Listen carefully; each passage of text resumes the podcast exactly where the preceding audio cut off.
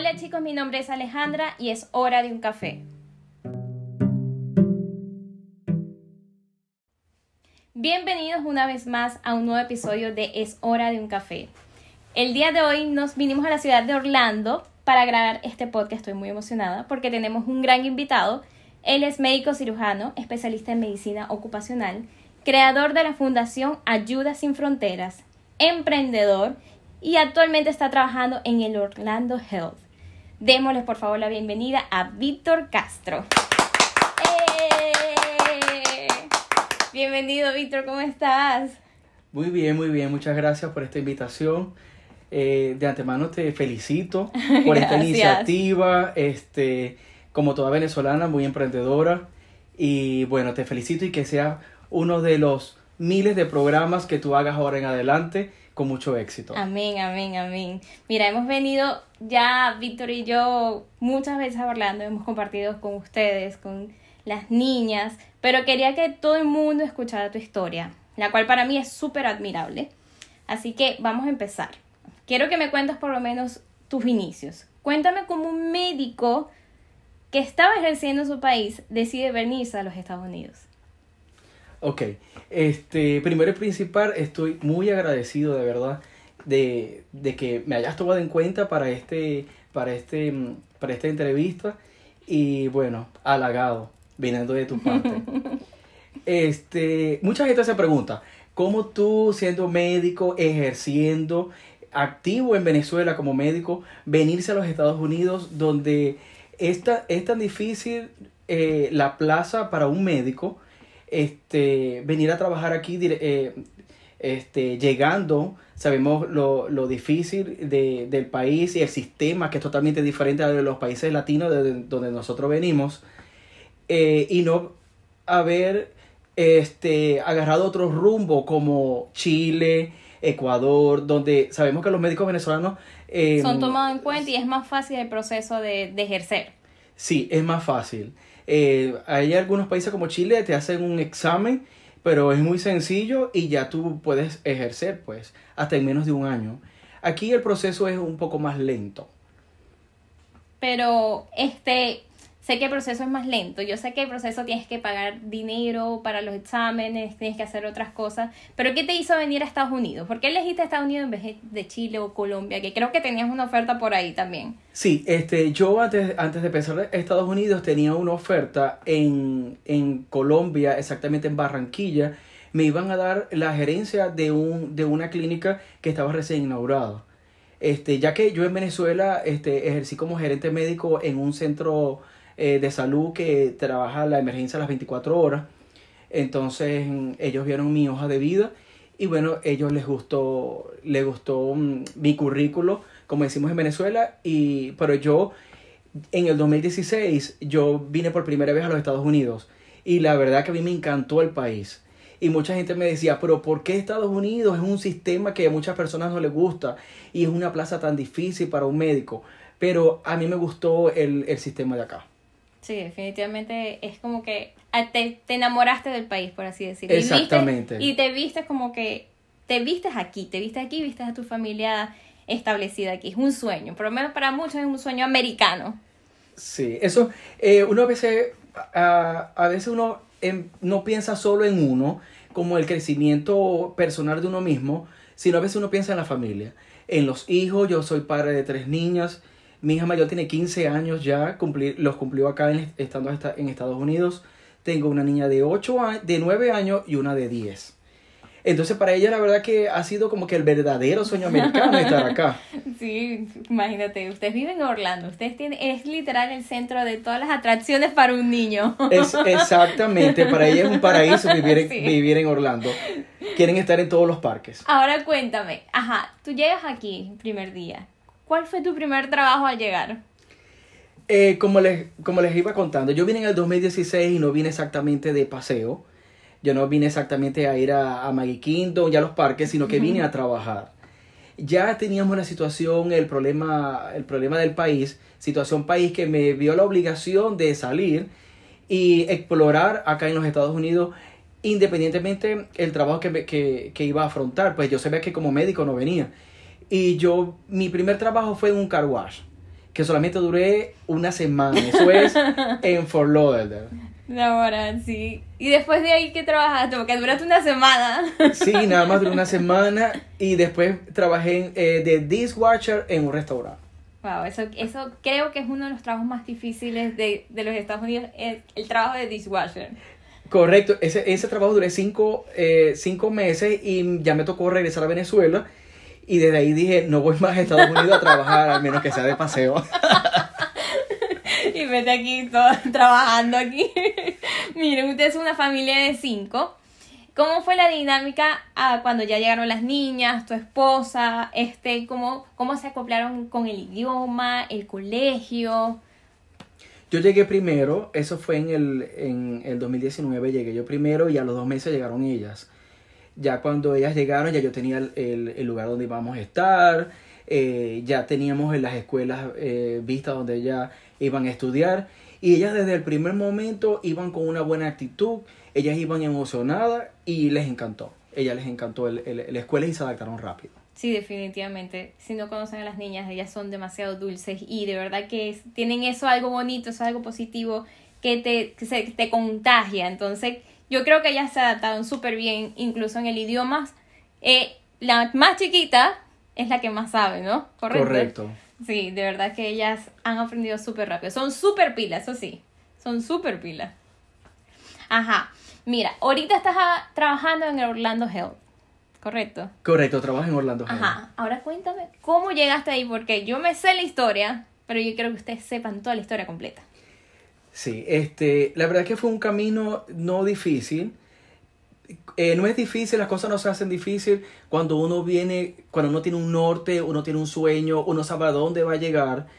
Y nosotros los venezolanos este, nos caracterizamos por eso. Nosotros eh, no venimos acá a este país este, a quedarnos en el primer trabajo que conseguimos, porque sabemos que venir a este país es trabajar de lo que, de lo que sea, porque todo trabajo es un trabajo honrado. Nosotros, yo llegué trabajando en pinturas, en construcción en pinturas. Aquí en Orlando. Aquí correcto. en Orlando. Duré un año en pinturas, pero no hubo un día don, donde yo pasaba por algún hospital o algún centro de salud y yo decía, algún día voy a trabajar ahí. Y así fue. Pero, ajá, ¿y cómo hiciste? ¿Cómo, cuéntame el proceso. Porque tú estabas trabajando en pintura. Y luego estabas trabajando en, en un gimnasio, ¿correcto? Trabajé en el A Fitness, en uno de los A Fitness de acá de Orlando trabajé solamente como dos meses en el, en el transcurso donde este, entré a Orlando Hell.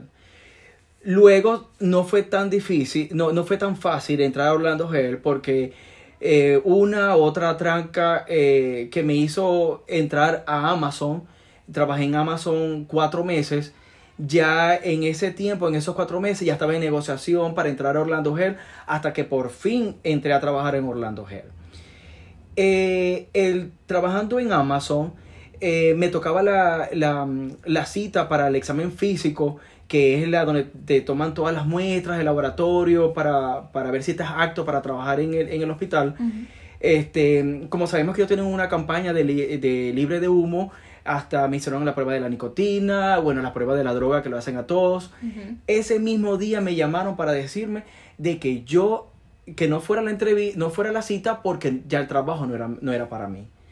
Entonces, ustedes se pueden wow. imaginar de todo lo que yo ya llevaba. Todo lo que habías pasado. Cuatro meses. Y la ilusión. Y la ilusión de entrar a, a un hospital y ponerme el uniforme. El, el, el, el screw para mí era como que ya un sueño. Ya tener el uniforme de, de médico aquí en los Estados Unidos para mí ya era un sueño. Claro. ¿y después qué pasó después de eso? Luego este, seguí intentando, seguí luchando, eh, no me di por vencido. Yo dije, no, eh, no me voy a dar por vencido. Mis cosas, mis cosas nunca han sido fáciles desde el primer momento que iba a estudiar medicina. Eh, yo tenía una de las mejores notas en medicina para entrar en la Universidad del Zulia y había quedado en tercer lugar en las pruebas de medicina y entré fue en odontología. Y yo dije, no voy a estudiar odontología, decía yo. No, estudia un semestre, dos semestres, después te hacemos cambio. Yo no, no, voy a estudiar odontología. Un semestre es un semestre. Y luché y luché y entré directamente a medicina. Porque las cosas a veces Dios nos pone, no son trancas, sino que nos pone pruebas. A ver, a ver qué, qué fuertes somos y a ver si somos perseverantes. Y yo digo que en esta vida hay que ser muy perseverante si tenemos un sueño para lograr todo lo que queremos. El proceso de entrar a Orlando Health, o sea, literalmente tú fuiste, entregaste un resumen o presentaste un examen. Bueno, para, para, para allá voy. Este, Dios a veces no, no- nos pone personas en el camino y nosotros no sabemos que a veces pueden ser hasta nuestros ángeles que son las personas que nos van a ayudar. Conocí a un señor que es, él es de acá, de Estados Unidos, nació acá, pero es de padre cubano, él habla español. Él es era el dueño, bueno, es actualmente el dueño de una de las oficinas de Orlando Health, donde se mm, hacen consultas de medicina familiar y medicina interna. Él este, me dijo, él, yo lo conocí, él me dijo que si yo era médico, yo le dije que era médico en Venezuela. Él se sintió muy identificado porque tú sabes que viene de un país que también es como que la misma política del país Sí. de nosotros. Y dijo, bueno, qué difícil, un médico en Venezuela con tanta experiencia, venir acá trabajando en cualquier cosa que no sea eh, en, el en- el área de la salud. Él me dijo, yo te puedo ayudar y, y, y bueno, él, es- él es médico ahí en ese Orlando donde yo trabajo y él fue el que me ayudó a entrar. Ahora, eso es, de ver, definitivamente, eso fue un ángel que llegó a ti Es- a su- tu día. En realidad es una bendición. Sí, tremenda bendición. Y ahorita, literal, estás viviendo tu, tu gran sueño americano con lo que tú siempre estudiaste por tantos años. Porque ¿cuántos años duras en medicina estudiando y después la especialidad? En, en medicina son siete años, en Venezuela son siete años. ¿Y la especialidad cuánto Son, tiempo? yo hice una, una eh, hice dos años de medicina ocupacional. Wow, son, o sea, casi 10 años estudiando. Sí, y en Venezuela trabajé, ejercí 10 años trabajando en consultas, eh, viendo mis, mis trabajadores como medicina ocupacional. Y aparte, como me gustaba mucho la parte clínica, nunca, me de- nunca dejé de trabajar en las emergencias. Yo trabajaba al mismo tiempo en dos clínicas y aparte trabajaba en, en la parte pública en, en, en un centro ambulatorio. Wow, wow. Eso es un, eso es un resumen bien específico, bastante grande. Y ya sabemos la parte como académica. Ahora veamos la otra parte. Esto es un hombre que le gusta emprender, o sea, él no se queda tranquilo en una sola cosa, le gusta emprender y tiene dos emprendimientos aquí en Orlando. Te he visto trabajando a ti y te he visto a- trabajando a tu esposa en los dos. ¿Cómo nace la idea? En, porque ellos tienen un emprendimiento de decoración y tienen un emprendimiento de comida árabe, que por cierto es deliciosa. Cuéntame cómo nacen esas dos ideas realmente para emprender aquí en Orlando. Em, con relación a, la- a lo de decoración, eh, nosotros en Venezuela eh, teníamos tres niñas y siempre todos los años, la, el cumpleaños, nosotros mismos planificábamos todo y nos gustaba eso. Llegamos a Estados Unidos y, y- y nos hicimos una pregunta, si sabemos hacer eso y a la gente le gusta, porque una cosa es que nosotros lo hagamos y otra, otra cosa es que en verdad a las personas les gusta, bien, ah, que salga bien. Y entonces si nos salía bien eso y se nos daba lo de la decoración, entonces este, entre mi esposa y yo este, montamos un pequeño negocio y, y aquí en Orlando nos han salido varios contratos, más que todo venezolanos, puertorriqueños, Claro. las personas latinas, pues, Sí. que es más o menos lo que ellos El buscan. estilo. Y el mismo nosotros el mismo estilo. Y bueno, y hasta el sol de hoy, eh, eh, las, las respuestas a ese tipo de trabajo han sido satisfactorias, o sea que sí les ha gustado. Qué bueno, qué bueno. Y la comida árabe. Porque yo me acuerdo una vez que vinimos, y no me equivoco, fue hace poco, la última vez creo que fue en diciembre, que tu primo dijo, ¿por qué no venden la comida árabe que ustedes tanto hacen y les quedan tan divinas? Literalmente nosotros cada vez que venimos hacen como un catering para, para comer todos, todos, porque somos como más de 10 personas, 12 personas aquí, y literal comemos todos juntos. ¿Cómo se te dio eso de hacer comida árabe? Bueno, ya tú estás dando la respuesta, de ahí viene. Este, tú sabes que por- me dicen, ¿por qué no haces tumbarranchos? ¿Por qué no haces arepas Sí. cabimeras si son de cabima? ¿Por qué Ey, no por haces Dios, tus arepas esa- cariberas son divinas. ese tipo de comidas de Venezuela? Y yo dije, "Nu- nunca se me, se me había ocurrido hacer eso porque yo sé que aquí en Orlando hay mucha competencia y muchos venezolanos eso es lo que hacen. Comidas cabimeras, hacen este hamburguesas, porque hasta el, hasta el perro caliente de nosotros es totalmente Es diferente al de acá.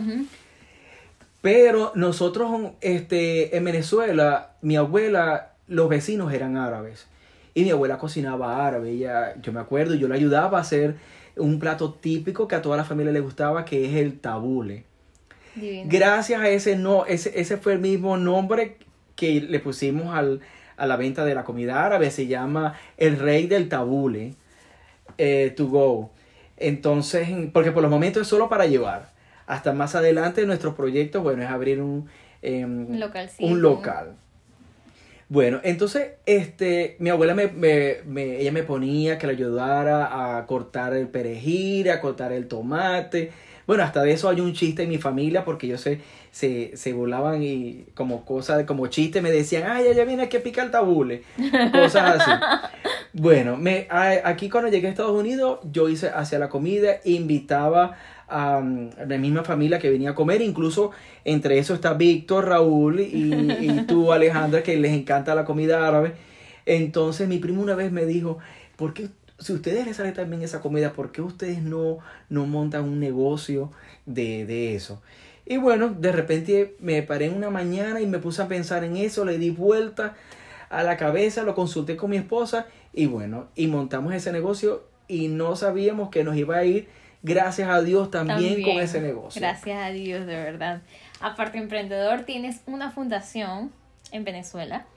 Háblanos un poquito de qué se trata. Sé que es del ámbito de la salud, ¿correcto? Háblame un poquito sobre tu fundación. Ok, la fundación se llama Ayuda Sin Frontera Salud. Lo pueden buscar por Instagram, tenemos nuestro, nuestra cuenta en Instagram. Este, todas las personas que nos pueden apoyar, bueno, bienvenidos sean. Eh, en Venezuela, eh, yo trabajaba en la parte privada, pero nunca me quise desprender de la parte pública, porque me, me gusta esa parte humana, esa parte de ayudar a las personas, y si tengo las herramientas como médico, yo puedo ayudar y, y, y creo que, que, que di mucho en Venezuela en la parte de salud. ¿Por qué? Porque nosotros hacíamos jornadas, jornadas mm, este, médicas donde ayudábamos a, a, los sectores más necesitados. Y lo, le, lo ayudábamos de medicamentos, aparte de la consulta, todas esas cosas. Cuando me vine a Estados Unidos yo dije, si aquí hay tantas herramientas para ayudar a nuestro pueblo, ¿por qué, por qué no ayudar en montando una fundación sin fines de, de lucro? Porque nosotros nada de, de- de dinero, de, de dinero de por medio, la fundación es solamente de- donativo de medicamentos e insumos médicos. Perfecto. Nosotros genial. no recibimos no recibimos ayuda económica, Nada de eso. solamente los medicamentos. Que a veces aquí en Estados Unidos tienen un sistema que ya eh, los medicamentos cuando se van a vencer, en vez de botarlo, eh, me los, me los dan y nosotros los enviamos a Venezuela. Y, y tenemos un equipo grande que va a ir creciendo, si Dios quiere, y vamos ayudando a más sectores y a más estados en nuestro país. Amén, amén, que así sea. Chicos, y esto ha sido todo por hoy. Gracias, Víctor, por acompañarnos. Sé que tus negocios serán muy prósperos y que muchas personas se van a interesar en ayudar en tu fundación. Si te gustó este podcast, por favor sigan a Víctor en Instagram, arroba decorando momentos y apoyen a su fundación, arroba ayuda sin fronteras salud. Y por supuesto, no se olviden de seguirnos en nuestras redes sociales de arroba es hora de un café y arroba beauty by Mace. Hasta la próxima chicos, bye.